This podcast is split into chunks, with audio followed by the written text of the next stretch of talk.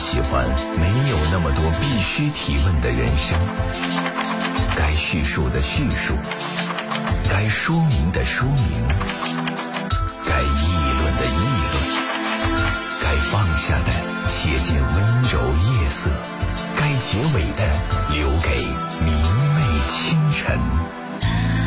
河北新闻广播情感交流节目《午夜情正浓》，探问生活，倾听你心。嗨，收音机前的各位好朋友，欢迎来到 FM 一零四点三。你正在选择收听的是《午夜情正浓》，我是今晚陪伴你的主持人李爽。听着我们的节目听完了的时候，你也就结束了今年的这个十一的假期生活。马上我们要一起步入新年这一年当中，二零一五年的最后一趴了。嗯、其实，我觉得十一过后，恐怕能盼望的也只有新年了。嗯，按部就班的生活、工作、赚钱，当然也包括休假。今天我们在节目的微博当中，呃，我们河北新闻频道刚刚做好的一个画册，呃，我发了其中的一张图，呃，这张图呢刚好是我们午后情正浓、午夜情正浓这个小小的节目组，呃，我们两位主播，呃，陈露还有我，我们两个站一页的一张。两个人的图片，这是很难得的，所以呢，我翻到了之后，今天在假期的最后一天，给大家提提精神，在微博上我发了这张图片，呃，也算是帮陈露同学助选，因为我们河北电台正在评一年一度的双十佳，呃，一个是十佳节目，一个是十佳主持人，呃，那么呃，陈露同学有评选这个呃十佳主持人参评，那大家可以在网上帮他投票，呃，另外呢。呃，我们的新闻频道的另外主持人，诶，几位主持人也都在这个呃候选名单当中，哎，也一并希望大家给予支持。呃，另外还有一个就是我们好多节目也都在十佳的名单当中，大家也要到这个寄通手机客户端呐、呃，河北广播电视网啊，呃，这个广广播河北广播网啊，还有这个呃广播电视报啊，一块儿找到了。通过各种渠道来支持我们新闻频道的主持人和新闻频道的节目，来参评这一届的十佳。好了，那我们今天的节目也就此正式开始了。我在这里也等待，也欢迎收音机前的听众朋友来加入我们。记得拨打我们的热线电话九六一零四三。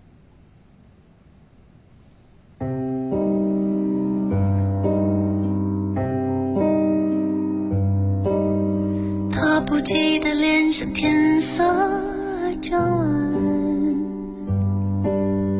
他洗过的发像心中火焰，短暂的狂欢以为一生眠，漫长的告别是青春盛宴。我冬夜的手像温的誓言，你闪烁的眼像脆弱的信念，贪恋的岁月被无情偿还，骄纵的星星烟消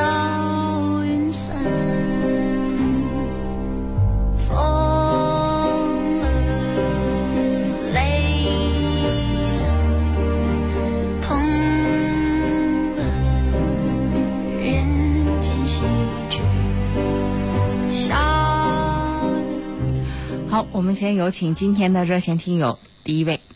喂，你好，喂，你好，哎，请讲。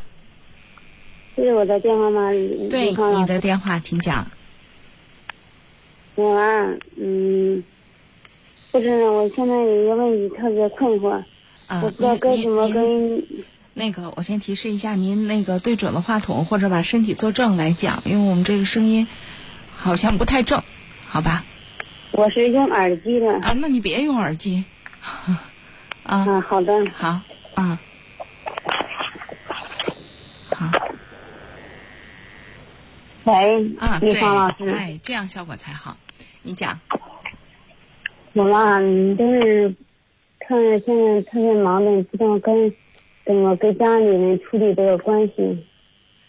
嗯，单位特别忙，跟家里人的关系之间矛盾吗？对，无论是老公或者是婆婆还是孩子方面的这些关系，我都不知道该怎么和他们相处。嗯，也遇到的具体的问题是什么呢？具体的问题就是有两个嘛，都是现在主要是我和我老公之间的问题，还有一个就是我和我婆婆的关系，哦特别是现在是处啊是越处越糟。我啊是总想和我婆婆处理好我和他之间的关系，嗯可是我呢总是处理不好，不知道该怎么办。嗯，那你刚刚说的这个事儿，跟你刚刚说的这个工作特别忙之间又是一个什么关系呢？其实我没太弄明白。不是我，我没有工作，只就是，嗯，家里面吧，就是全靠我老公一个人在那儿打工挣钱，我爸都是在家做做饭啦，照顾照顾孩子，可是我没有工作，都是全靠我老公一个人啊，打就是工挣钱。你老公在外面打工挣钱，然后你在家呢，主要是照顾老人孩子，是这意思吗？对，哦，哦，然后是你跟婆婆老处不来，是这意思吗？这个主要问题就是我和我婆婆处不来。会在一些什么问题上处不来？主要什么问题，什么各种各样的问题都有。比如我和我老公结婚九年了吧，嗯，我您能不能对准了话筒说话？因为这呜了呜了的声音，您坐起来行吗？我老觉得您是不是躺着呢？嗯，对，那这事儿您您坐起来，因为这个不仅仅我听，大家都在听，这声音状态特别不好啊，好吧好的，啊。来，哎呀，就是李爽老师，嗯就是我和我老公结婚九年了吧，嗯，刚开始头两年和我婆婆的关系还处的不错，可是往下，嗯，越处越糟。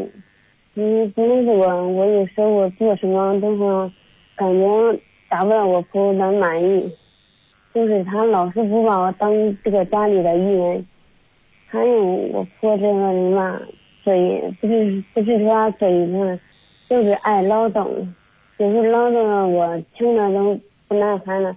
和他一整吧，我们又吵架，吵架。其实吧，我从我本意来说，我不是不想和他吵，反正有时候气的你呀，就是没有办法，感觉自己特委屈。有时候跟我老公说，他你就就当没有听见，你就当一个耳朵听耳朵你。可是有时候我真的做不到，真的做不到。我你，我老我婆婆这个人嘛，特别烦。我有时候，她有时候也会骂我，我觉得特别那这样我们这样来讲哈，第一，这个问题有没有什么根本的能够解决的办法？嗯，我都是想没有这么多年了，好像没有人理解我，你就是想让你帮我出个主意，提点意见。嗯就是这个事儿有没有可能，比如说我说的特别明白、特别直接，因为孩子也逐渐大了，你需不需要跟你老公在一起？嗯，我其实我现在我可能一直想回家，就是这个呃想法没有对我老公说完。我那那为什么我嗯你说你又不做什么？在这些问题上，如果你觉得你跟你婆婆之间本来就是越处越糟的这么个状况，那么解决问题，我们先先看看有没有可能，既然越处越糟，有没有可能别弄得那么紧，我们分开一点儿。你说分家也好，还是你去去你老公打工的城市，你们在那个城市当中，这个生活也好，就是往一块儿奔奔也好，或者是你你老公往回来，那生活的样式变一下，就有可能会产生一些变化，或者说你们分家，你总是要想一想啊。总是要让这事儿有所推进啊，这是第一步啊。就像老师，我婆婆这个的嘛，一辈子说实话，她也确实不容易，就是生了生了三个四个孩子吧，现在只剩下我老公和我老公的姐姐了。啊，我们我现在只有我老公一个儿子嘛，确实他也不容易。所以这个事儿我也没说他，我我我说什么了吗？你的意思就是他不容易，所以呢不能不管，是这意思吗？对，我有没有说不管？没有。所以从你的观念当中就是这个样子。嗯，如果连你自己都这样认为的话，那下一点就是有些事情你得接受。我之所以这样说，是你们分开不代表你不去照顾，你每天仍然都可以去，但是你确实不必时时刻刻都听着，对吧？这是一个这是一个最基本的东西。如果连你也觉得这是不能接受的，那这条路咱就堵死了，想都别想，咱就在一块儿吊着。那既然就在一块儿吊着，那接下来你想改变对方，想都别想，咱得调整自己嗯，你想老师。啊。嗯，还有一个问题，我想让你咨询一下。哎呀，咱们下次吧。你这电话其实实在是我们好多听众也讲，就是听的特别费劲。下次你再换一个电话，咱们再讲，好吧？我们先到这儿。好，这里是午夜情正浓，我是李爽，欢迎大家继续收听。我们来有请下一位。喂，你好。喂，你好，主持人。哎，请讲。嗯，你好，那个，我想把我的事儿就是说一下，希望听一下你的观点，好吗？哟，咱这电话今天都咋回事儿？您把这电话先调整好，好吗？找一个信号强一点的地方，把耳机呀、蓝牙呀之类的都关掉。啊，你现在能听清吗？现在能听清，您对准话筒。啊啊，啊那我我我我没有戴蓝牙，也没有戴耳机。好的，啊那个啊啊啊。嗯，就是我想说一下，其实我自己我是那这您这一说声音就小了，您是不方便说吗？还是怎样？那没有，我觉得我一直在正常的语速。啊，那您的音量，您这么说的时候正合适，您那么一说就立马就下去。啊，啊嗯，好吧，那那我就声音稍微大一点，好吧？啊啊嗯，就是那个，我是一个呃离过婚的，啊离过婚的，呃，我八八年的，我还小，就不是说那种哦啊概念上的三四十的啊啊啊，嗯。就是说，呃，我想先说一下那个我离婚的原因，可以嗯吗？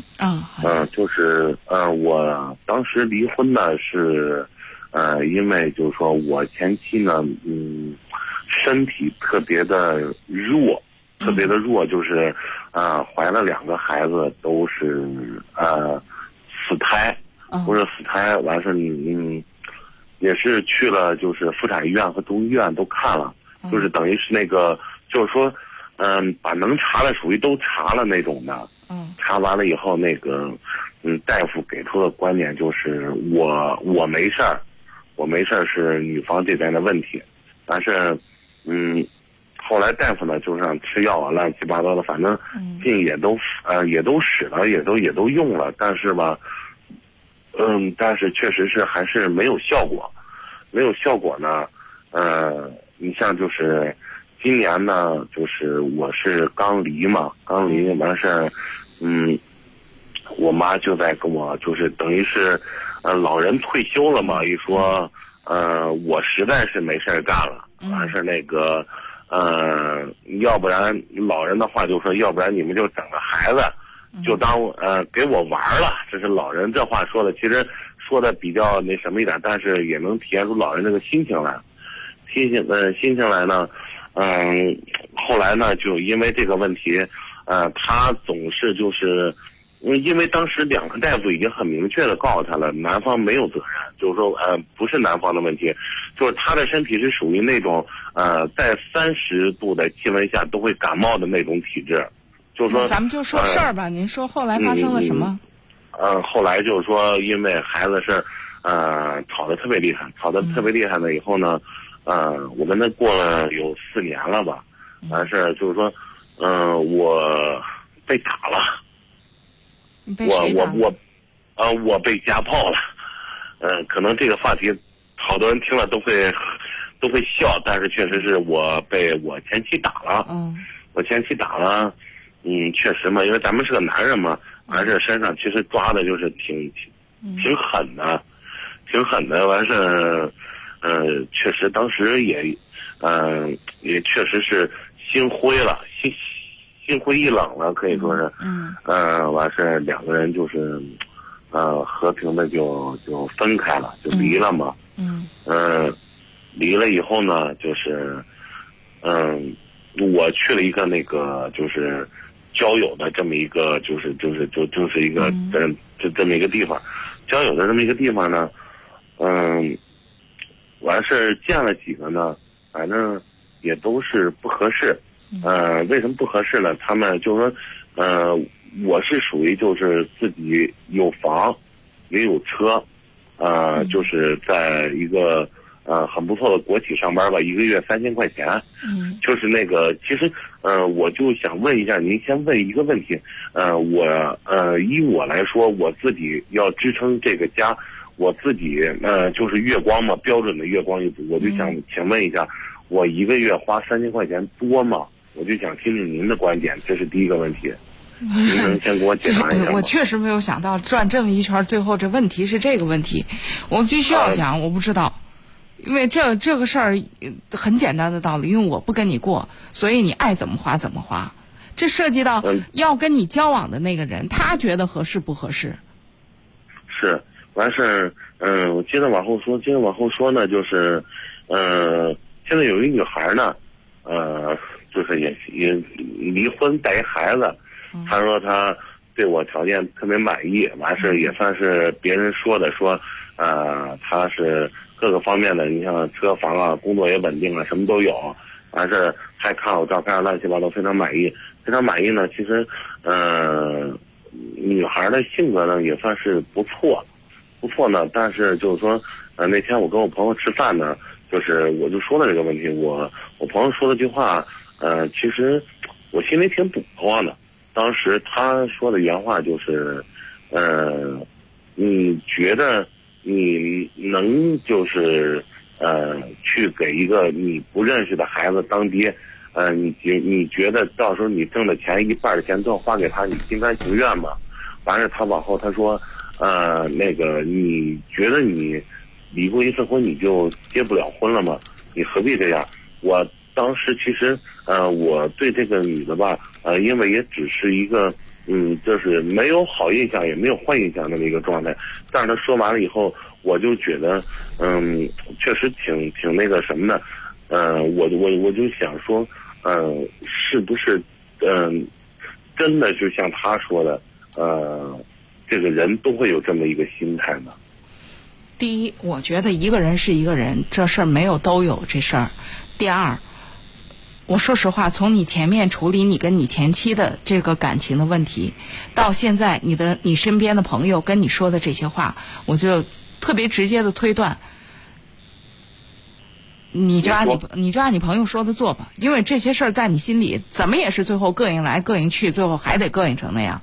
因为从在这件事情上，你本身就是一个嗯、很传统的人，然后本身就是一个对这些事儿在乎的人，那就别假装自己不在乎，在乎这事儿没什么不对。那咱就彻底在乎，那就别假装不在乎。对您说的话其实很对，其实我明白，我我明白，我心里可能也是这么想的。那就那就该怎么着怎么着，就包括你刚刚说你前面的这段短暂的婚史，就是你说了半天，是让我想我我想你想表达的一个意思就是说，呃，你很无奈，而对方呢又很激怒你，所以最后呢你甚至很无辜。说实话，这种事儿大家都是成年人。你要说生活确实出了个难题，这事儿确实挺无奈的，我也承认。那样俩人分了，你你自己讲话，好聚好散，那就散了，就过去了。至于现在这件事儿和那件事儿都共同说明了一件事儿，在感情这个问题上，你没那么潇洒。那既然是这样，在感情这个问题上，其实你挺传统的，养儿生子，养儿防老，就就是这么一个传统的态度。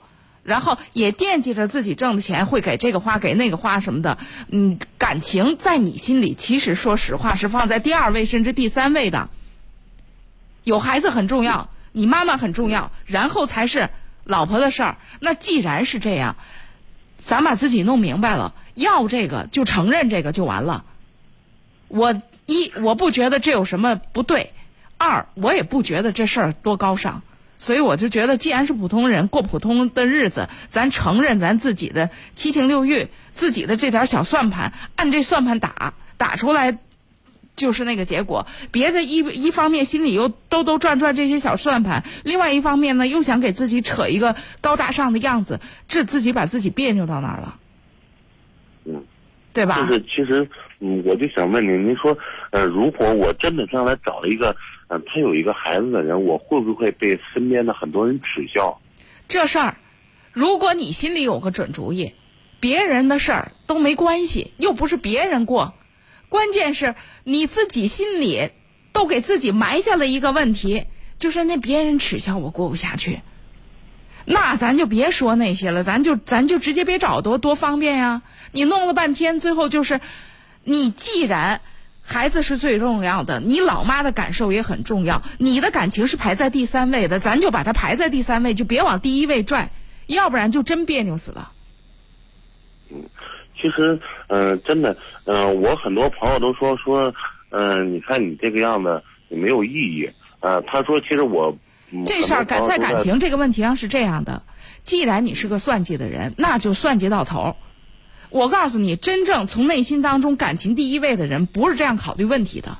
你这样考虑问题的，就感情就不是在第一位，那就别说这个话。先把感情往后放放，先先把框框定了，往再往这框里框人。你现在是弄一个没边儿的框，谁都往里进，进完了呢，你这这一个劲儿的在在垒墙，这太难受了。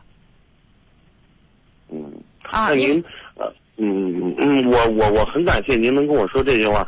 因为这些话，他是我觉得这是我所有身边朋友不能告诉我的。您其实跟我说的这句话，突然呃让我觉得呃我嗯，其实我明白了一个我一直都想明白的一个问题。就像您说的，呃，就像您刚才说的，呃，我先要去弄这么一个框，再往里面去框人。我觉得您这个话说的非常经典。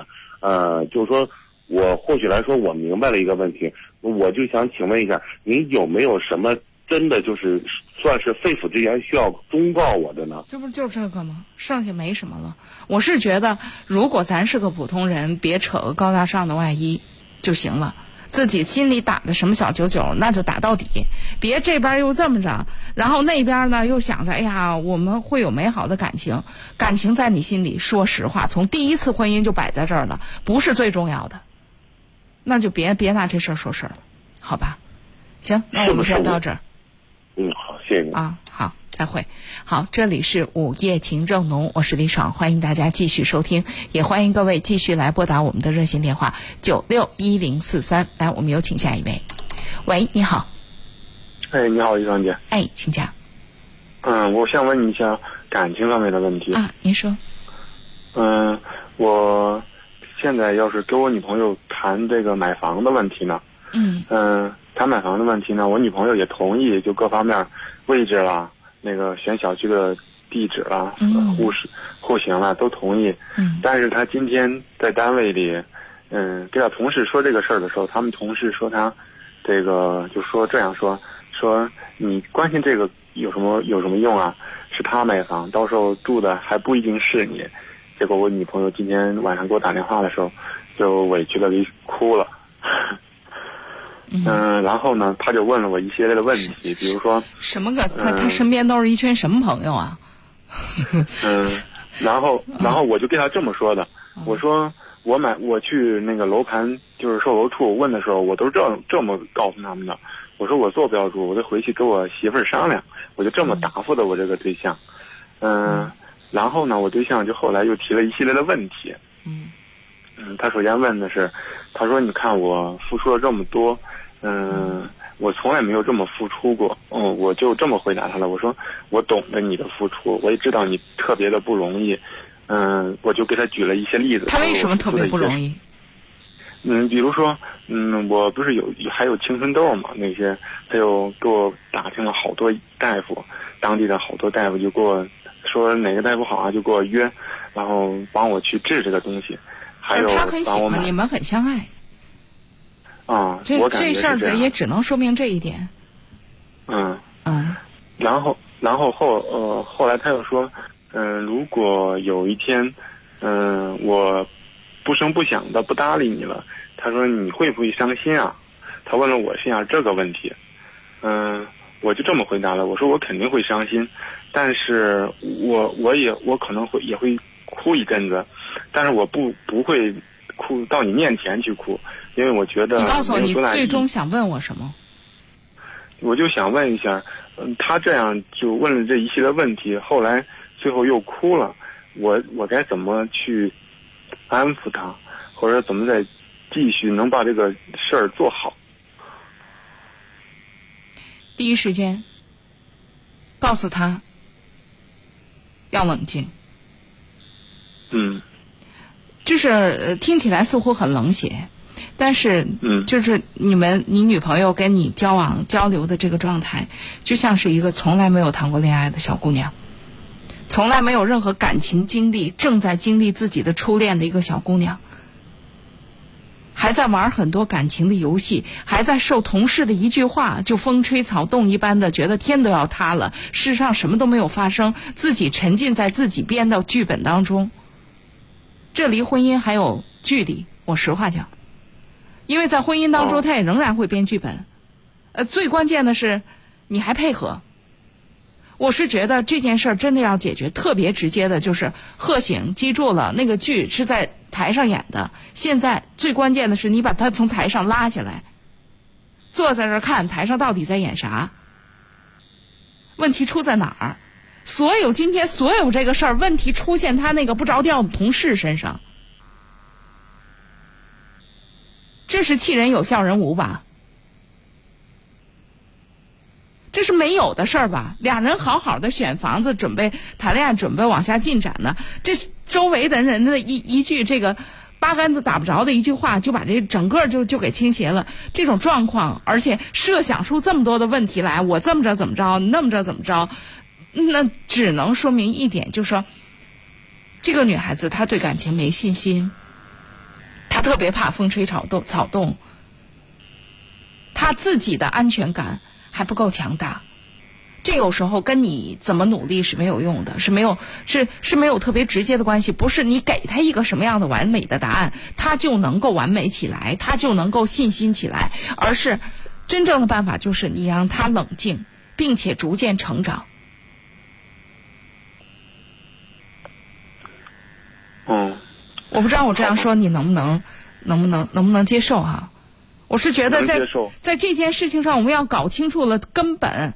这个根本是什么？这个根本就是那个坏事儿的同事，嗯不用急什么，但是要搞清楚这样一点。你可以告诉他，是我们两个在谈恋爱，是我们两个在买房，跟那个同事有毛关系啊？嗯，我当时也跟他说这个情况了，然后他最后还哭了，我就嗯嗯，我说嗯，这个时候可以？什么都不用说，呃，如果他在你身边，你就陪着他就行了，你让他把情绪宣泄掉。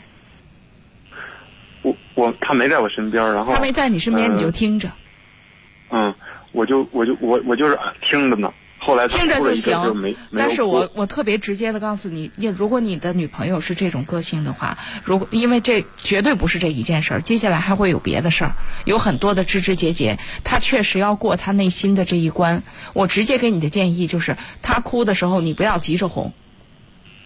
嗯因为你的这个哄就加重了她是小女孩儿，就强调了她是小女孩儿，她很弱的，她全心全意的依赖你，并且把依赖当做爱的这种感觉。他需要独立成长，你也是，嗯，好吧？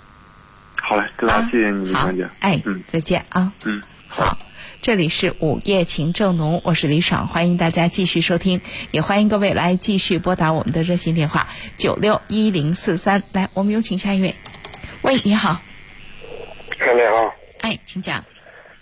哎，是我吗？对，您的电话。啊，我跟你说个事啊，我那个您您那那我我先嘱咐一下，您先把这个电话呀、什么蓝牙呀、耳机呀、对讲啊都先关掉，咱就对着话筒说，好吧？嗯，对着话这现在可以不？哎现在好了，啊，好，我媳妇儿河南的，河南的啊，她在我们咋认识的？在辽宁，我在小矿上，嗯她做饭，他有我有我家庭，有人啊，都，妈我们都来一块儿看我，然后跟我，那个不好意思，您是不是还开着对讲呢？您没有啊？我怎么觉得您这是电话声音，我们听着呼噜呼噜，要么您对准了话筒好吗？我听不清啊，这现在可以，现在可以不？现在可以了。妈呀，跟我了，他呀，他原来对象啊是陕西的，哦，这跟我了。那有个小女孩跟南方了，跟南方了，他在我这儿三年，他都没有这个，嗯，没我俩在松在我们遵化在遵化县城租房子住，嗯他把钱都归我，头一时来呀，他给钱财不要，给买首饰的价钱才撂这儿。这末了啊，人家都说挺好的媳妇儿挺老实，哎，这钱也不那啥。我说的问我怎么，我说啥条件？我说我呢，我父母都没了，你要多少多也是我自己，不要也是我自己。他说呢，你放心，我啥也不要，我不为难你，因为我挺好啊，我等我好过，我一定报答他父母。我跟他说了，我说我爹妈都没了，我拿你爹妈当我就是亲爹妈。嗯在这之前呢，我们在这他来以后，我们过这三年里边啊，这三年里边，他有了头一个有了孩子了，我也三十八，嗯他二十八，比我小十岁。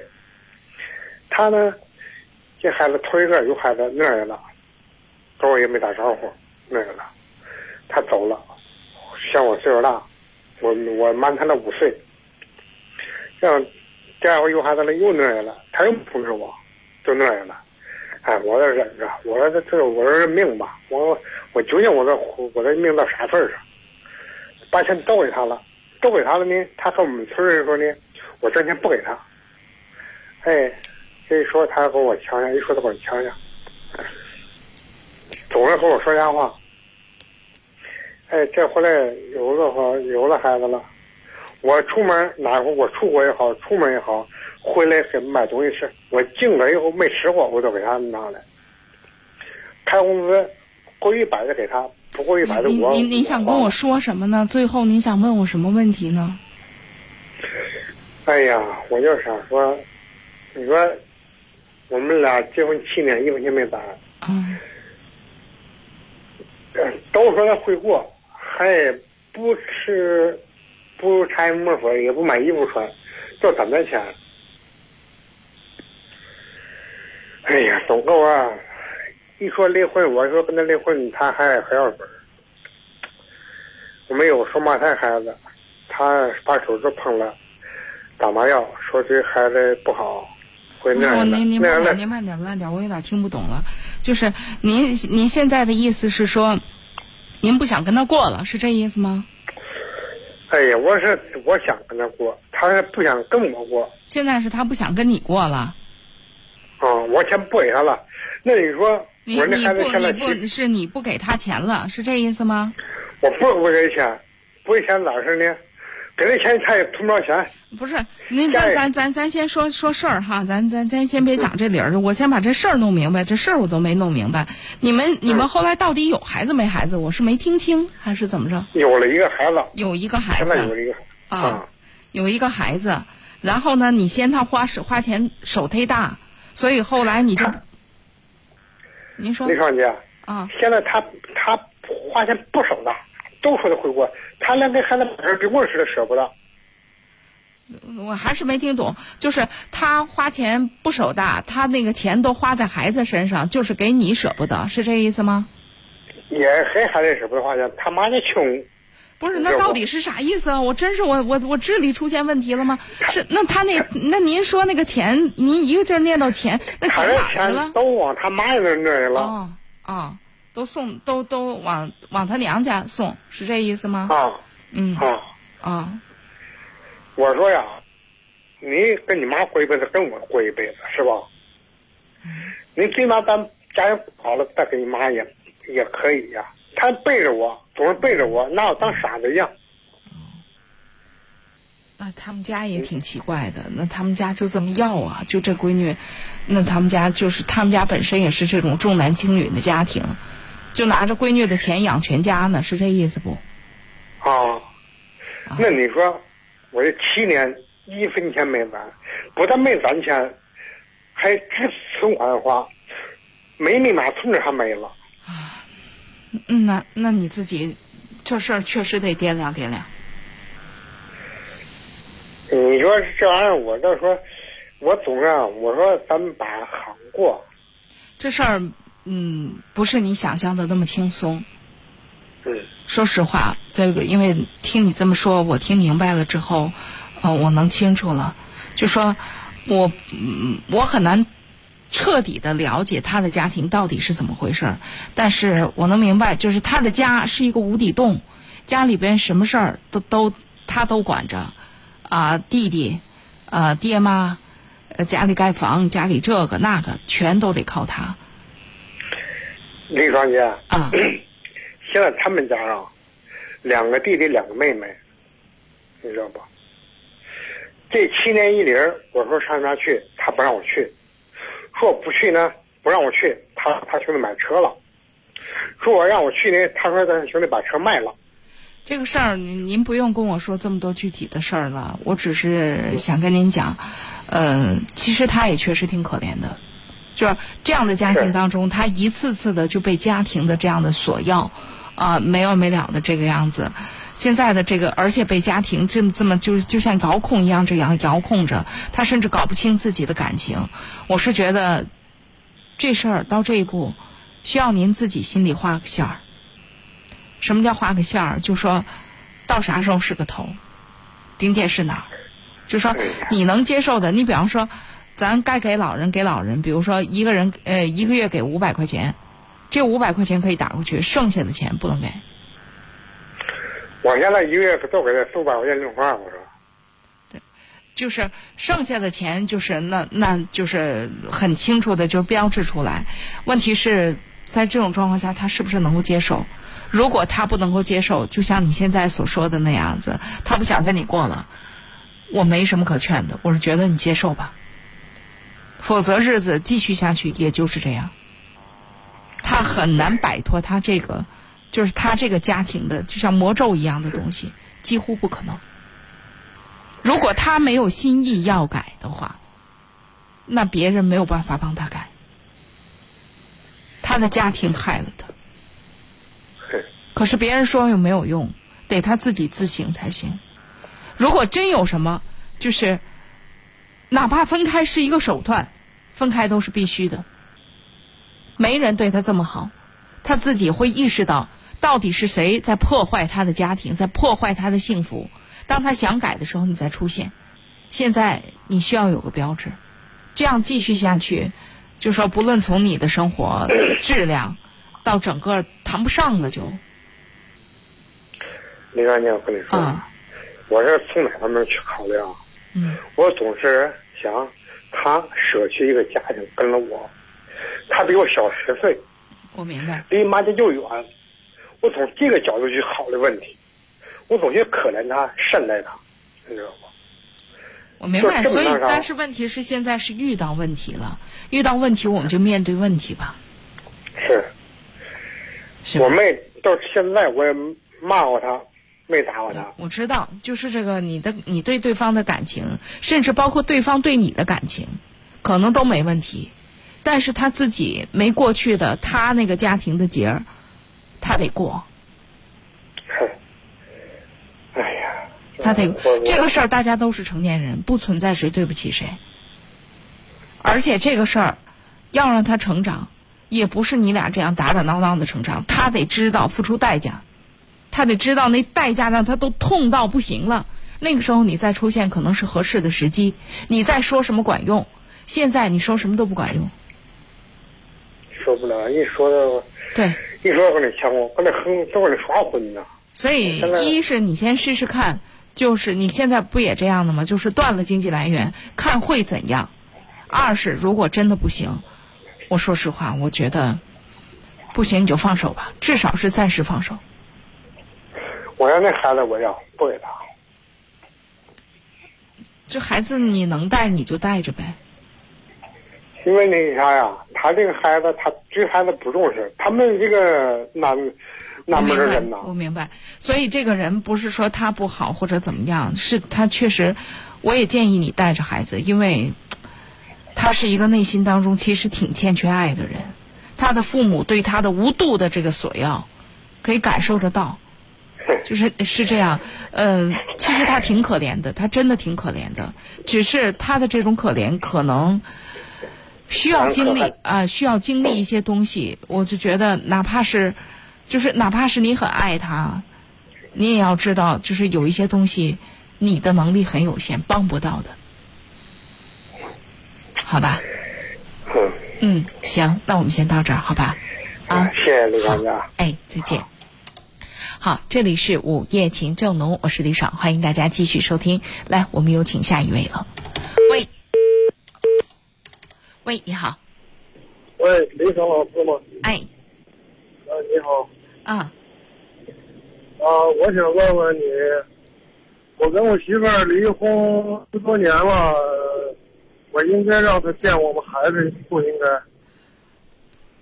这事儿连法律上都有都有规定，你凭什么不让人见孩子啊？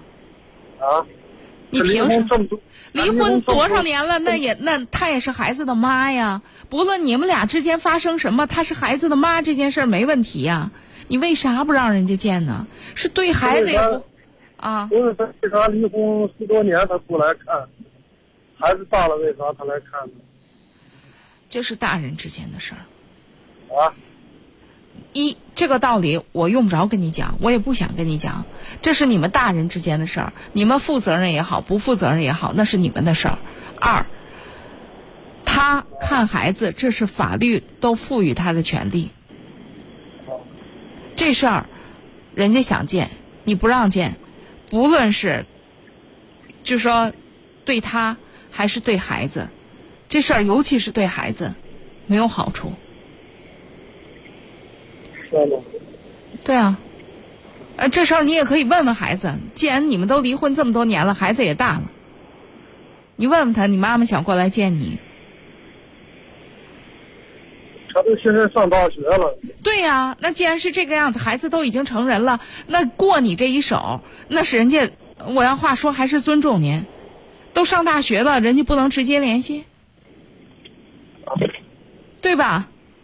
都孩子都已经成年了，那还人家跟孩子联系也，用不着过你这一手啊。既然是愿意过你这手，我是觉得这在这事儿上至少还尊重你，嗯，对吧？所以我是觉得，大人之间就是你们俩之间的这个心情，这种纠纠葛葛，这个能够体体谅。要是都那么好，都那么和谐，咱分干嘛呀？但是我们要搞清楚了，俩人之间好也好，不好也好，是俩人之间的事儿。孩子是你跟孩子，他跟孩子，不是说你能把着谁，让什么不发生，这事儿怪没劲的。再说孩子都已经成年人了。不存在谁拿谁惩罚谁，千万别干这个，太不理智了，而且让孩子为难，好吧？啊，行，那我们先到这儿。好，这里是午夜情正浓，我是李爽，欢迎大家继续收听。我们请下一位朋友稍后先进一下广告。福济堂牌止嗽利效片，止咳、定喘、祛痰。药都制药集团提醒您，现在收听的是河北人民广播电台。风寒咳嗽吃什么药？普济堂牌止嗽利效片，治疗风寒咳嗽、喘急气促等症，效果就是好。普济堂牌止嗽利效片还是河北省基本药物目录品种，咱老百姓放心药，品质好，疗效好。普济堂牌止嗽利效片，零三幺二六幺八六六九八，药都制药集团。好，欢迎大家继续回来，我们有请下一位。喂，你好。喂，你好。哎，你好，姐，你好。啊，我我帮我妹妹咨询一下她和她男朋友情感的问题。啊，你说。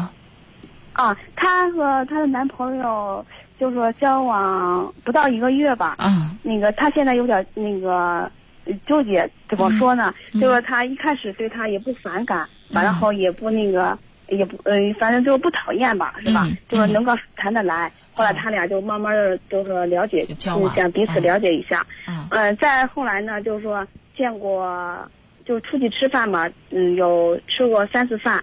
嗯，再一次呢，有一次我妹妹不接电话，就说有事儿，完了后，嗯，他第二次打过电话的时候，他冲我妹妹喊，嗯，就说我妹当时也心情可郁闷了，就说你看，嗯，像这种人，就说，嗯，他现在心里有点纠结，就说有必要交往下去吗？就是这个这个人肯定是个脾气不太好的人，遇事儿肯定着急。嗯，这事儿最关键的就看咱自己到底想要找啥样的了。嗯，我是觉得哈啊啊，看人看本质，就首先脾气急，这肯定不能算是优点。但是要放在这个人身上，就是首先我们其实好多好多事儿，我我是觉得谈恋爱什么什么东西比较重要，当然这有待探讨哈。说了也不也不一定对，我觉得第一顺眼很重要，我觉得长相挺重要的，它不在于好看不好看、帅不帅，而在于说你看着他顺眼，这要不顺眼，你后面再说啥都白说。所以我是觉得第一顺眼很重要，第二是好人很重要，就说你性格天好，如果不是个好人。这事儿不能反喽，就是是个好人很重要。要是第三，我才觉得那是呃个性多丰富啊，或者怎么怎么着。要我排序，这是这仨。是啊，那在这个前提下，那我是觉得这个性这个事儿就是双方磨合的事儿，谁也很难说自己就好就对就怎么着。是是啊啊，他那啊，我妹就说那个，就是他现在刚刚发现他脾气不好，然后就是说呃嗯，接下来就是有点对他有点那个怎么说？一开始感觉这事儿就是说到底就是咱自己到底要找一啥样的？就是确实，你比方说有有些女孩子就是，呃，我真的不喜欢那个脾气不好的人，那就到这儿就为止了。那就，那就是你再怎么努力，你也不可能把你二十多年形成的脾气一下子说改了就改了呀，也别也用不着努力了。这个，但是问题是脾气不好是不是最关键的一件事儿？你是不是在这个问题上绝不能忍受？是，嗯啊，呃，如果说完了后啊，这是一方面。完了后那个呃，他也是在想，就是说他平常也是就是呃关心话语嘛，也有。也时时不时就把，那个发信息啊，就是说跟跟他聊天呗。嗯。完了就就是恋爱嘛，都都是彼此的，都说相互了解一下，都问候语都会有的。但他呃想知道怎么是真心的，他就感觉恋爱之前都是这么巴结，嗯。所以啊，真心这都没有问题，我觉得这是真心的。呃，问题是就像你所说的，你跟谁谈恋爱都是这样的。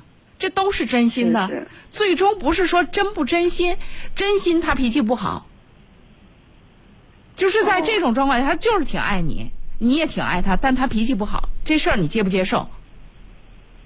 是，所以最关键是这个，而不是说成那个啊，那对方真心，对方就应该脾气好，对方既然真心，既然对我好，他就应该收敛他，这个事儿做不到。我们要理智一点，要明白这个。他就是这样的人，他也真心对你好，但是他是一个有优点也有缺点的人。我们不可能找到一个完美王子。是是啊。那我们就要找什么最重要？嗯、所以这就看个人看来什么最重要。就像我刚刚说的，我觉得首先长得顺眼很重要，然后是人是好人很重要，然后是个性符合我很重要。对吧？在这里边又有一些每个人跟每个人不一样。我比如说，在我在我看来，我就觉得一个男人很宽容，这是我非常对于我来讲非常重要的一件事情，因为我脾气不好。但是你换一个人家温柔如水的，就是特别温温柔柔的一个女孩子，就是人家自己宽容度很大的，那对这个就不会有太多的要求。那么多沾火就着的大老爷们儿，也不是说都娶不着媳妇儿了呀。对吧？而且很多的人还过得挺好的呢，对吧？是所以这个事儿说嗯到底，咱先，咱不是人家怎么怎么样，你自己你心里，你先把你自己想清楚了，你想要啥样的，对吧？是，嗯，好吧嗯，然后另一方面说我嗯妹妹，你看她那个，你你接触这么长时间了吧？她她一开始最嗯最初的感觉，到现在还是那样的感觉，是不是说就我妹心里有点就是不愿意他，就是说对这事儿得问他呀对，别人谁知道呢？啊，他说呃我我们问他，我说那个你现在对他是喜欢呀，还是怎么的？一般恋爱吧，就说一开始就肯定说说不上那个多么喜欢，就是彼此了解吧。到了你有接触一个月吧，你还是那样的心理，证明你是不是有点就是说，呃嗯，怎么说？就是这事儿我是觉得你们参与的太多了，问的太多了，容易没感觉。你们都往后，你们都往后撤撤，他自己，对，他就没主见。那你们都都在这帮忙，不越帮忙越没主见吗？你让他自己亲自感受感受去，不好，都成年人了。是是啊，我说啊那你自己就是说那个，呃要是喜欢的话，就是说那个你就就就是就是说包容他一点，就说那个他脾气不好，你就我是觉得我们都太愿意表态了，就是他没有主见，我们可以陪；他愿意说，我们听着。但是我们真的，其实不应该负责给人出主意。是是是是，因为情感问题，对对对，啊。到时候嗯、埋怨吧都会那个什么都会，所以我是建议呃咱们就是，呃，他没没主意，没事儿愿意叨唠叨唠，咱们呢就听着，但是呢，最好让他在叨唠的过程当中自己多叨唠几遍，有些事儿自己就想开了，在这些做选择的这个问题上，咱别帮忙，这是自己的事儿，多艰难也得自己选，是我们要搞清楚这一点，好吧？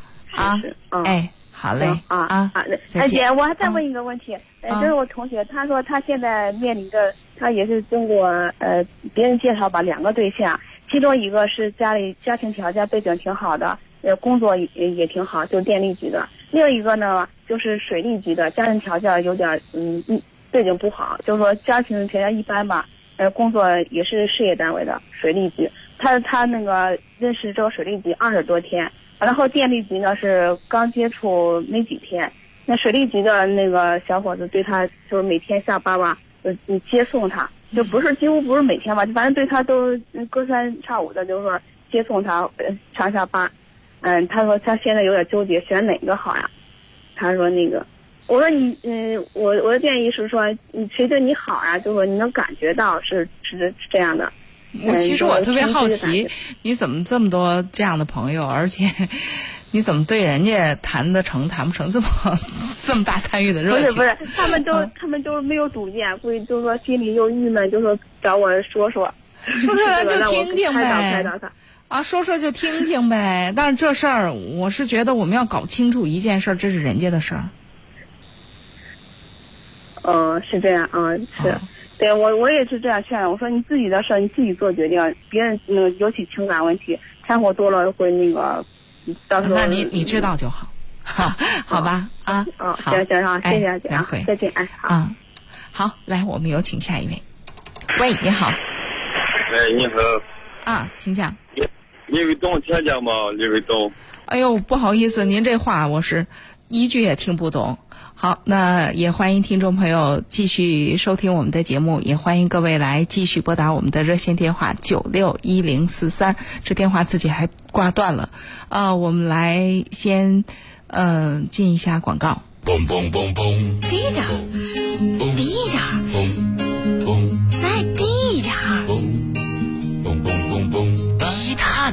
活，咱得少用电，多锻炼；少抽烟，多省钱。少用点纸，多栽点树，少坐点车，多走点路，少开空调，多开窗户，少坐电梯，多爬楼梯，少点懒惰，少点会议，少点装修，少点垃圾，少点奢侈，少点攀比，少点包装，少点排场，少点浪费，少点排放，少点污染，少点遗憾，少说两句，行动起来。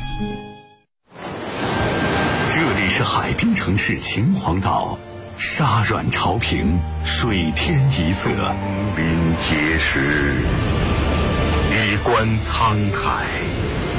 这是张家口坝上草原，雄鹰高悬，牛羊遍野。野茫茫，风吹草低。这是华北明珠白洋淀，水鸟和鸣，渔歌唱晚。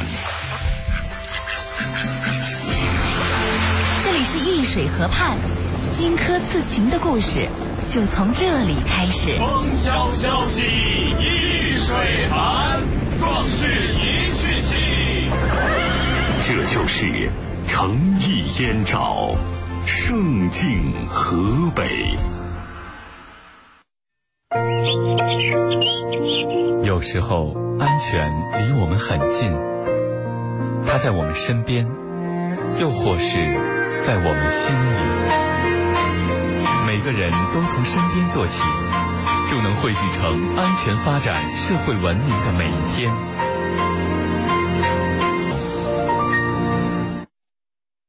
好，欢迎听众朋友回来，我们有请下一位。喂，你好。喂，你好。哎哎哎，对，您的电话请讲。就是您的了，不好意思，刚才是我把电话给拉下来了，没有推上去。啊。嗯，那个，那个我，我问一下，啊，我一个外甥女儿，呃，一到奶奶和她姥姥倒开了，倒以后呢，我这个外甥女儿吧，她不，她不愿喝了，她说不好喝，然后呢，到碗里给倒酒地了。我是认为这个事儿还怎么样管他？呃，孩子几岁呀、孩子五岁，孩子五岁，不愿意喝，不愿意喝就就、啊，不愿喝就给就给捅酒地了。嗯，嗯这个是奶奶带着是吗？是是他姥姥，姥姥带着。妈妈，嗯，他妈妈领着外甥闺女到我这儿吃的饭，然后呢，哦这是饭桌上发生的事儿，是这意思吗？啊，对，我只认为是怎么样管他，还是吃着他，还是打他，还是怎么不是？这孩子有多大的问题吗？孩子没有多大问题，就是说呀他不是嗯他不想喝了，嗯，如果他不碰掉地下，有办法不喝吗？他是不是大人一定得逼着他把这奶喝下去？不是，他不是碰酒，他是诚心捅的。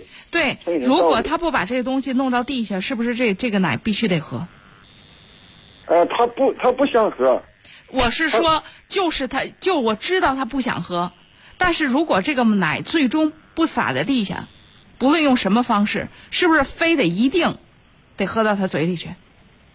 啊，就是说为了让他喝了吧，他不喝，就夸他的给地了。那那那这个事儿，您试过您不想吃的一个东西，别人非得让你吃吗？啊，就是。而且还天天非得吃。不是天天非得吃，就是说这个跟他姥姥分开了一点奶。对呀，嗯不是这个孩子很清晰的在之前表达了他不喝。啊，一倒给他我不喝，我不喝，不喝。对呀、那问题是他不喝能达到目的吗？显然达不。为什么我这样问？是因为你看你陈述这个问题就没有办法。你强调的是这孩子扔地下了，我强调的是孩子不喝，不想喝。啊，不喝，他应该就是说我不喝，哎，我喝是反我我想跟您就是咱们俩沟通咋这困难呢？就是我的话为啥您听不明白呢？就是嗯我不是逐不见不断的，那那 我都不会说了，不断的在问嘛？这孩子就包括在他成长就是一贯的过程当中，会不会发生这种情况？只要一贯的以以前他跟他妈那个我不那既然是您不清楚，那这问题我还真没法回答您了。就是说来到我家，来到您家一下的事儿，那这事儿您您也别参与了。就是说抓这个情况，咱是不是我从老的应该管还是不应该管，就是说这意思。这个事儿不是个该管不该管的事儿，而是它反映了一些问题。你们家在带这个孩子的这个过程当中，确实暴露了一些问题。现在是，那哪个孩子不该管呢？肯定该管，但是你们现在管的不对着呢。呃，就是说他我刚才说的意思，就是说管，咱利用嘛方式能来管他。所以我刚才想多次想跟您谈到这个方式，想进一次进一步再说一说，说不进去呀、我不断的提示您，这孩子如果只是告诉大家不喝，是不是能做到？你们会不会变着各种方式花样，最终也得让他把这杯奶喝了？嗯是啊，还没说那那那是对对，到这儿您先停。您先让我把这话说完。如果是这样的话，咱能不能体会一下一个五岁的孩子的无能为力、无可奈何和极端痛苦？因为他不想喝。嗯，对。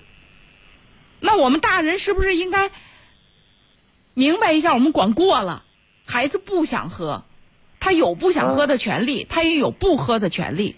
如果他做不到，对于一个五岁的孩子，他能够想到的办法就是把这杯奶给他打掉，嗯，对，就是这么一回事儿。嗯那么这不是孩子的问题，是大人的问题。孩子没问题，那是大人的问题。孩子说了不喝，那就别喝就完了。一顿不喝奶，天塌不下来。他说了不喝，说我不喝，这玩意儿我不喝，我不好喝，就是这就到了。哎呦，啊，这咱俩就沟通到这儿吧。我说了这么半天，我特别直接的感觉就是您没带过孩子嗯，对对对，就是啊所以您对这个问题您不了解，那您让了解的人来问我吧，行吗？就是说那个孩子。你这得您换个人，您让他，你就是这个事儿，你让他姥姥来问我，让他妈来问我，我再跟他说行吗？我跟您真是我尽力了，但是我觉得咱俩在两股道上说，好吧？咱改天再说，好吧？他妈带他也走了。那对，那那那那回来你你让他再给我打电话，咱改天再说，好吧？啊，好。哎呀，是我真有什么问题吗？我怎么觉得这么费劲啊？嗯。啊，好，再会。好，欢迎大家继续收听，也欢迎各位继续来拨打我们的热线电话九六一零四三。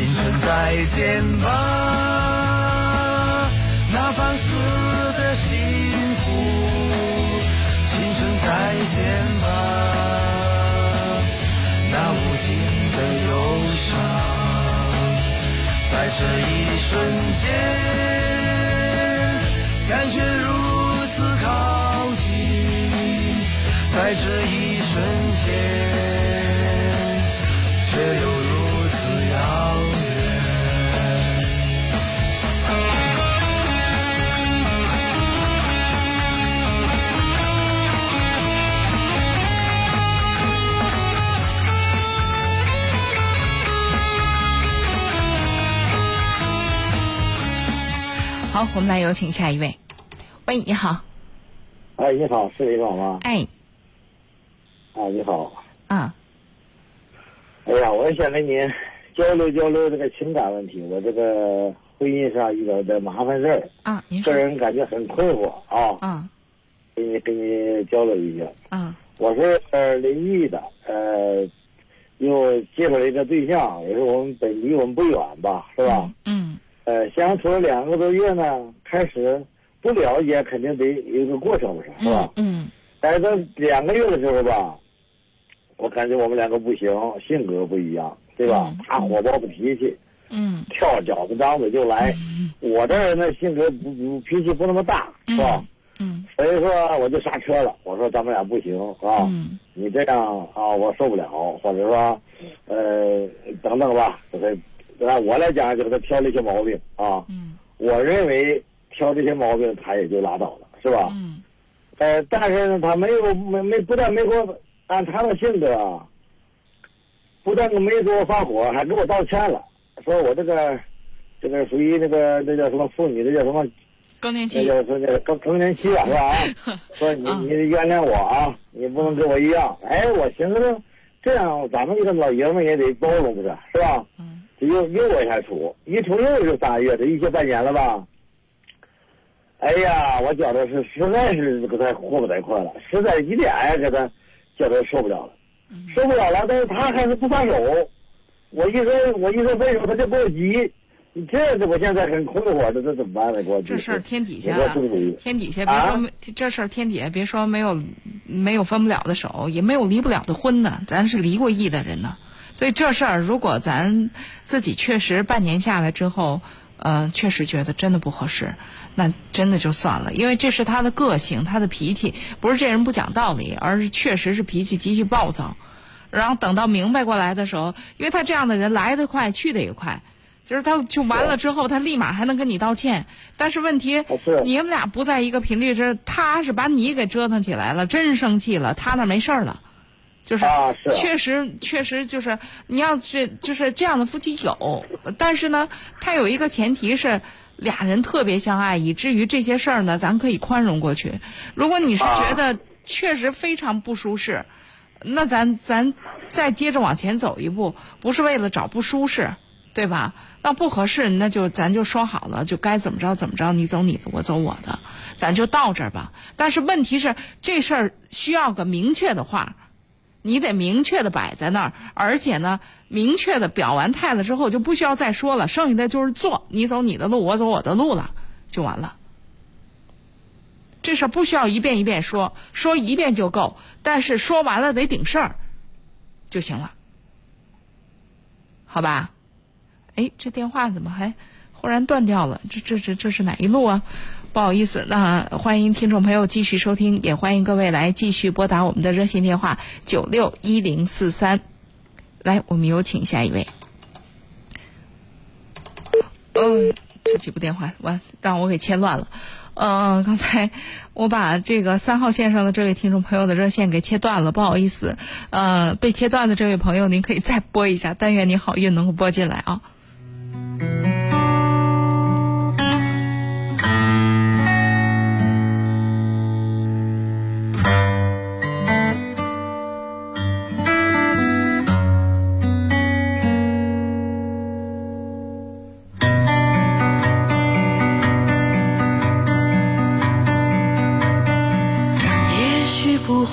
看见，离别是微黄色的天。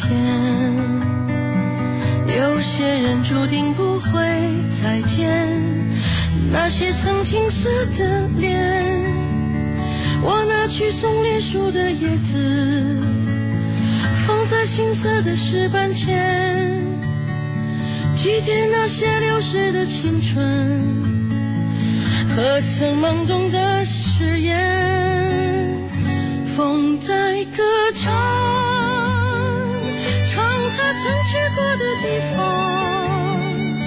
在黑暗中，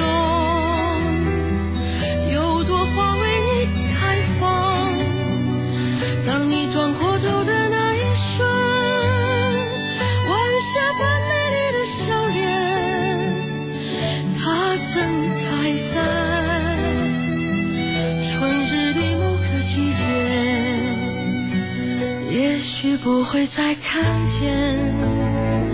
离别时微黄色的天，有些人注定不会再见。那些曾青涩的脸，我拿起种绿树的叶子。放在青涩的石板前，祭奠那些流逝的青春，欢迎大家继续回来，我们有请下一位。喂，你好，哎，你好，哎，请讲。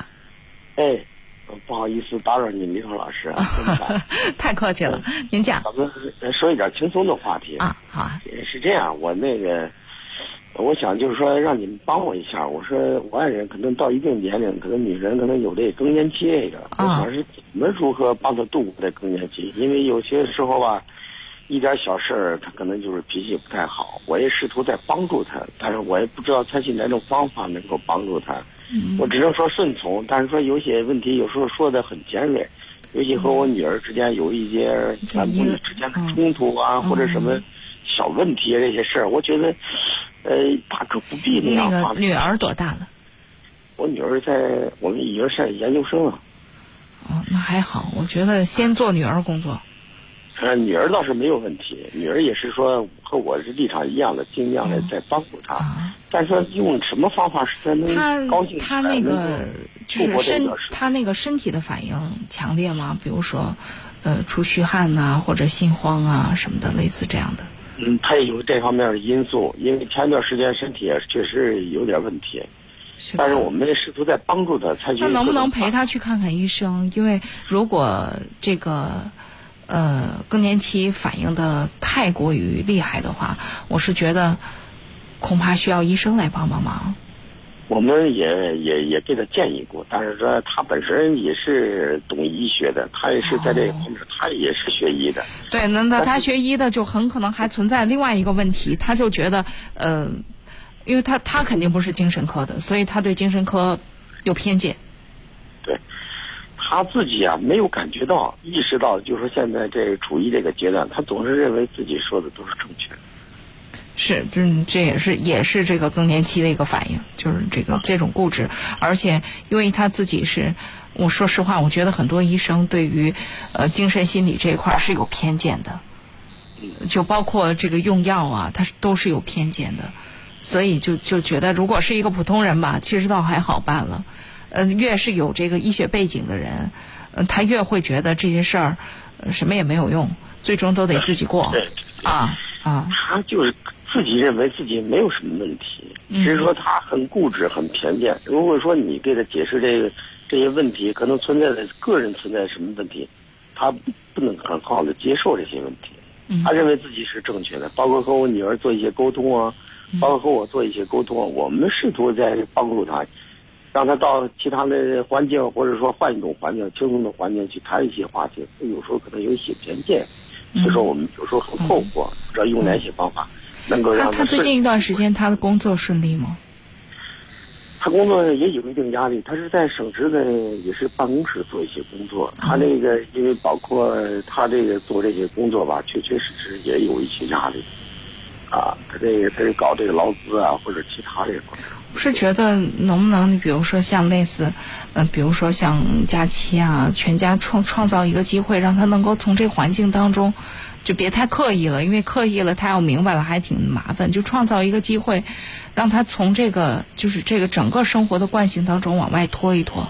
我们别把话说明白了，就是邀请他，让他陪着你。你说你希望，我们让他脱出他这个环境是目的。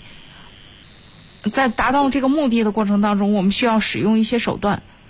他又是一个在这些方面在沟通上，你一说他这个问题，他又是很逆反的，就那那我们就回避这个问题，就是把他这个惯性给他冲破了，是个当务之急。嗯，那我们是不是可以用一些手段？你比如说，你看十一过去了，你像新年的时候有几天假。啊，或者女儿高高兴兴的，或者是你最合适，就是实在是想出去走走，你陪我一块儿出去几天吧，咱一块儿走走。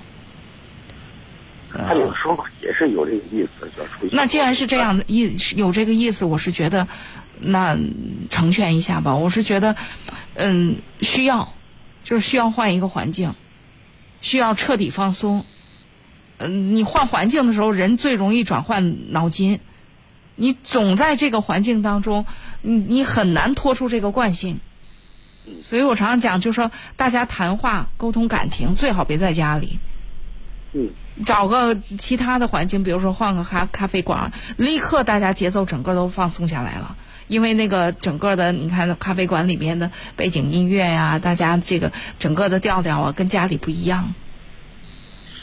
是有，嗯，前一段时间，包括这十一假期的时候，嗯。呃，那我们一起出去，然后他说他想驾车，我说那你驾车可以，嗯，但是他驾车的时候差一点，就把红灯闯了以后，他就不认为在闯红灯，所以下次就是。我我对，所以就是你像这样出去，就是既然想出去，我就觉得吧，就说咱们有一些技巧性的，那就是当然家里边都有这个条件或者怎么怎么着，但是我觉得冲破他，冲破他操纵的整件事情的这个惯性，那就抱团儿。被别人安排，你彻底不操心。我们要冲破他的这个惯性，就是包括不在家里沟通感情，比如说去咖啡馆也是一样，冲破这个惯性。他现在就是这个惯性太强，嗯，对，是吧？那就是下次就是再有这样的机会，就是出去，有很多种出去的办法，咱彻底出去，就是你彻底不操心，你不用驾车，也不是我驾车，咱谁也不驾车，咱被别人安排着，他需要这样的机会。哦，就在这样的机会当中，搞不好他还跟人家吵呢。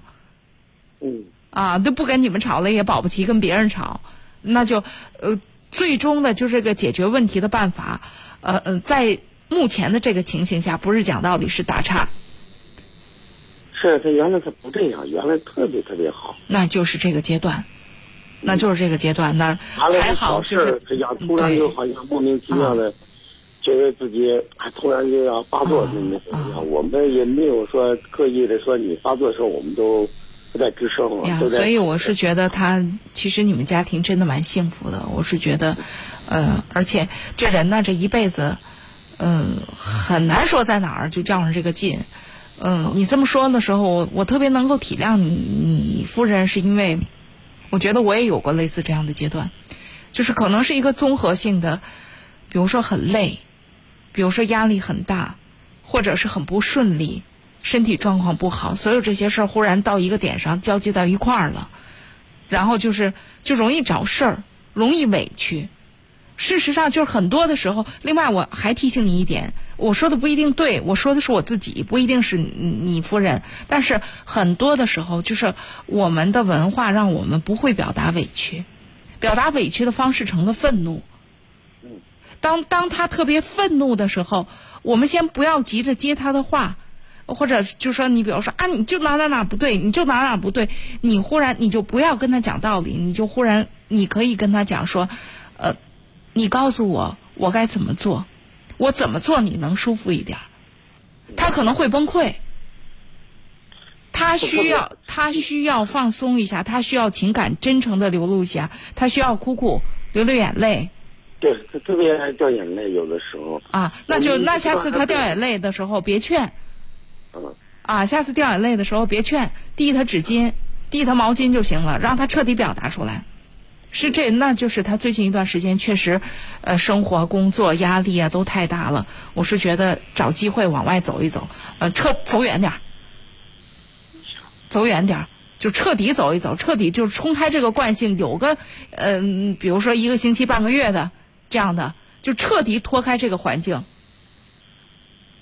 嗯，前段时间嘛，嗯我就准备带他，我说咱们这样吧，正好赶上那个假期了，咱们到那个香港或者澳门，咱们转转、看一看。刚开始说的挺好，但是，突然说准备，就说我们办这个这个咱们港澳的通行证的时候，他突然又变化了，他说不办了。嗯，我说咱咱不是说好了吗？他说我不想去。我说那那你想去哪儿？那下次像这样的事情，你特别直接，下次直接跟他沟通的时候，记住了，不是你陪着他去，是请他陪着你去。你表达一个，就说我特别想去哪儿看看，我这么多年了，一直想去哪儿看看，你陪着我，就是把他拖出来是最关键的。啊，就是这所有这些都成了我们的一个手段。我们先要达到这个目的，他真的需要离开一段时间。行，需要拖出这个惯性一段时间，好吧？啊，哎，好我说李嘞，老师，刚才你跟我说，我总结了有三点。第一个呢，就是说在他哭的时候，也甭劝他，完了以后自己纸巾什么甭劝他，让他发泄出来。对，一个是甭劝他，另外一个就是我觉得可以多一点儿，就是我们少一点儿语言，多一点儿身体语言。比如说他哭的时候，你递他纸巾，递他毛巾，哎，对，拍拍他的肩，啊，就是就是让他正常的表达出来。做一些肢体的动作。对对，其实我们特别欠缺这个东西。嗯，我们特别欠缺这个。另外一个就是，呃，因为他他哭完的时候，常常是他最能听进去的时候。你等他哭完了，你再跟他讲说：“走吧，咱们出去走走，你陪我出去走走。”然后离开家那个环境，说说话，真说说话，他能听进去。一回到这个家庭这个环境，因为这是他的惯性。我们现在需要冲破这个惯性。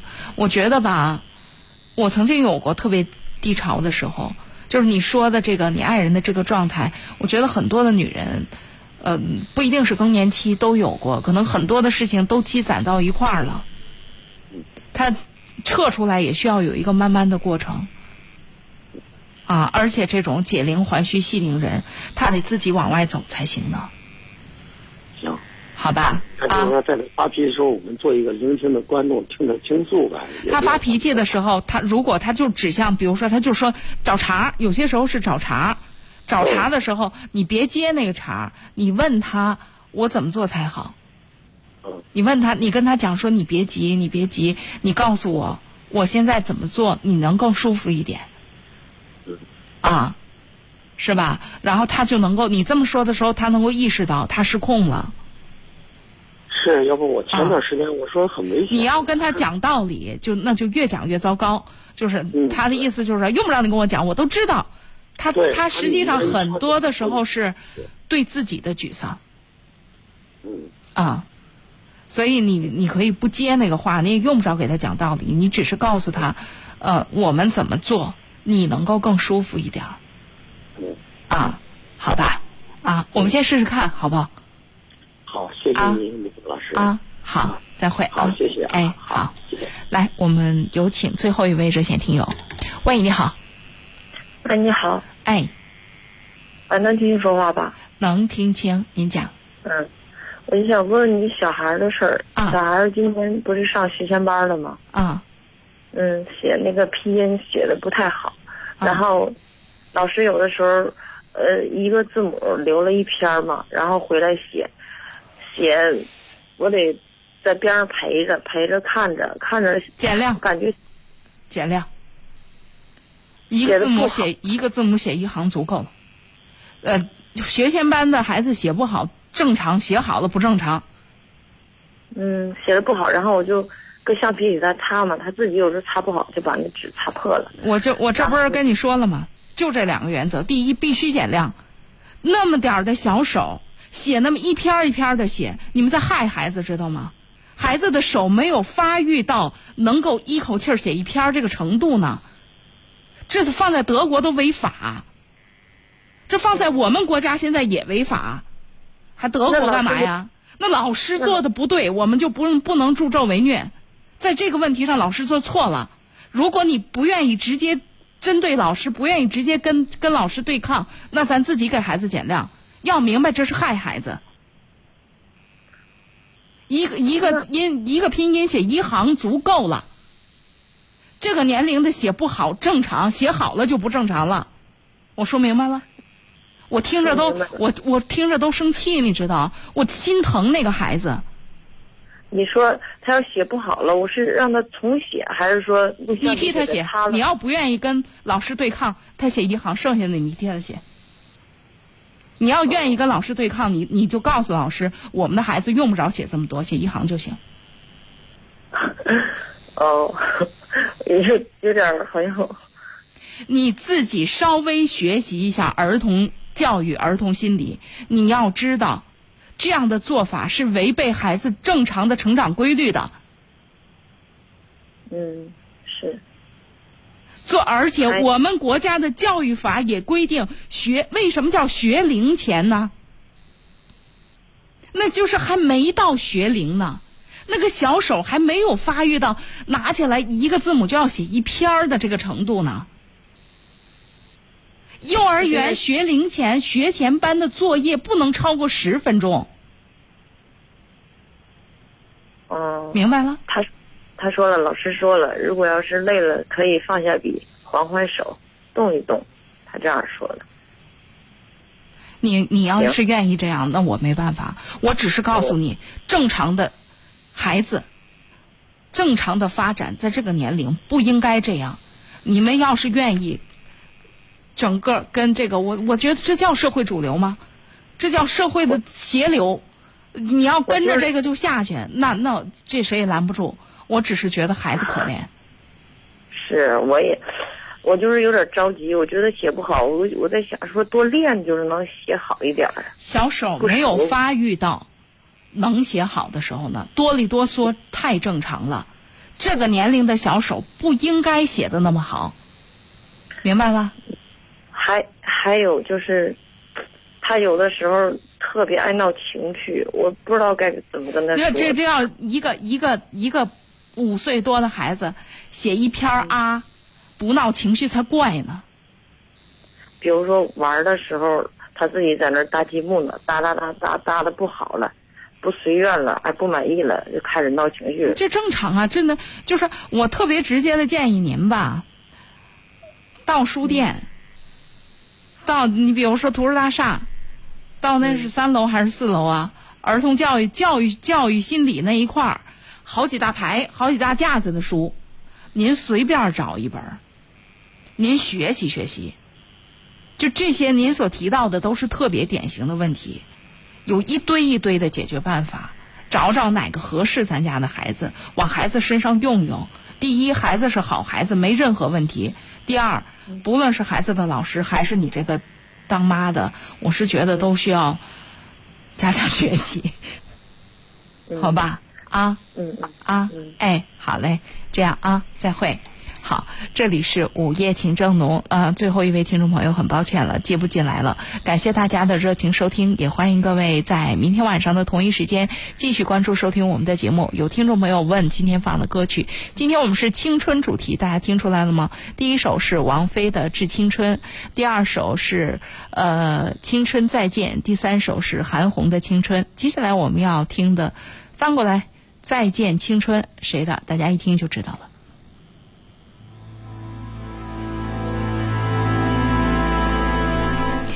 晚安。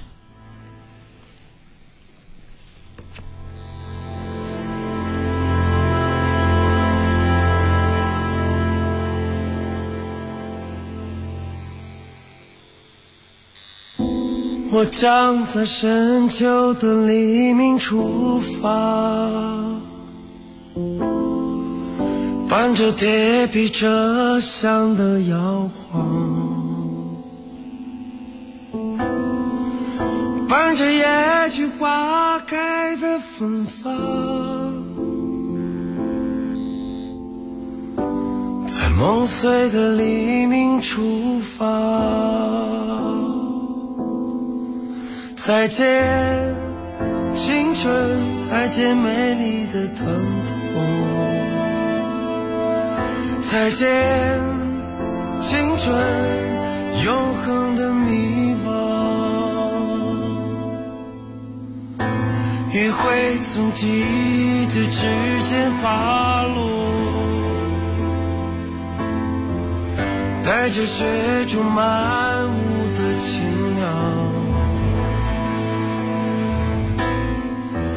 带着风中悲鸣的草帽，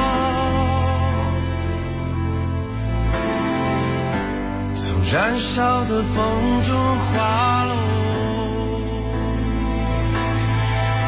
再见，青春，再见美丽的疼痛，再见，青春，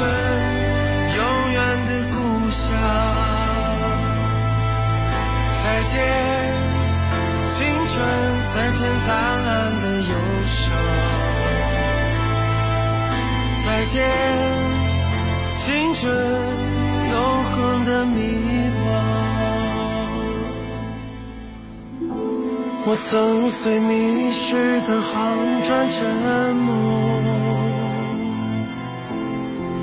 陷入璀璨虚空的碎梦。